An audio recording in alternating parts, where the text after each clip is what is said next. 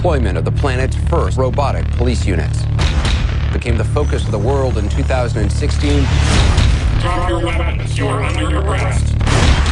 What distinguishes South African Canadian filmmaker Neill Blomkamp from others is the audacity to challenge the traditional concept of human existence. In his first film, District 9, co written by Neill and his wife Terri Tatchell, the lead character was infected by a fluid which gradually turned his physical form into that of an alien. The sight of a human body morphing and developing the feature of an insect like creature was not appealing to average viewers' stomachs. His 2013 science fiction movie, Elysium, was a big budget blockbuster. For better box office results, the director had to tune down on his peculiar interest, although he still introduced the idea of an exoskeleton surgically attached to the body of the lead character. The story was written single handedly by Neill Blomkamp. It's like a child, it has to learn. Your name, Chappie. Chappie. Anything you want to do in your life, you can do.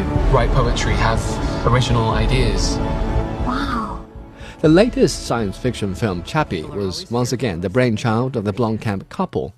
With a budget slightly bigger than District 9, the new piece allows the director to continue the agenda of producing disturbingly fantastic imagery. Chappie has something in common with the sci fi blockbuster Avengers Age of Ultron. Both were released in China in the same month, and both featured a sentient robot. While Ultron's newly acquired thinking capacity was led astray by bloody events in human history, Chappie encounters evils of a more tangible and more immediate kind. Chappie, if you want to be in the gang, you have to be cool like Daddy. Look how Daddy walked. Look how cool he is. You need to keep a gangster. You need to keep a gangster. Yeah, be cool. Don't laugh, I'm being cool.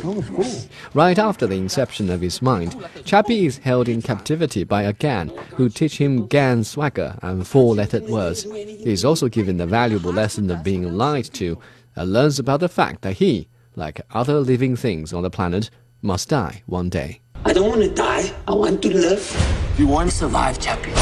You must fight. Instead of fixating on the topic of artificial intelligence and engaging in a philosophical discussion about nature and nurture, I would prefer to highlight the director's apparent loathing of the human form, his fear of death, and his eagerness to amend nature's very first largesse to mankind.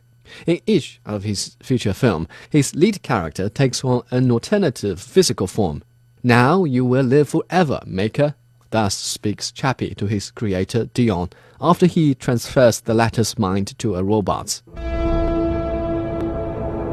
I brought you into this world. A machine that can think and feel.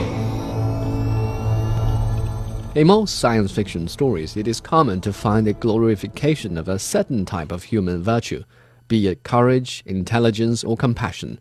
Such films are intrinsically narcissistic. In comparison, Neill Blomkamp's critical spirit comes as a fresh, though not quite pleasant, compliment.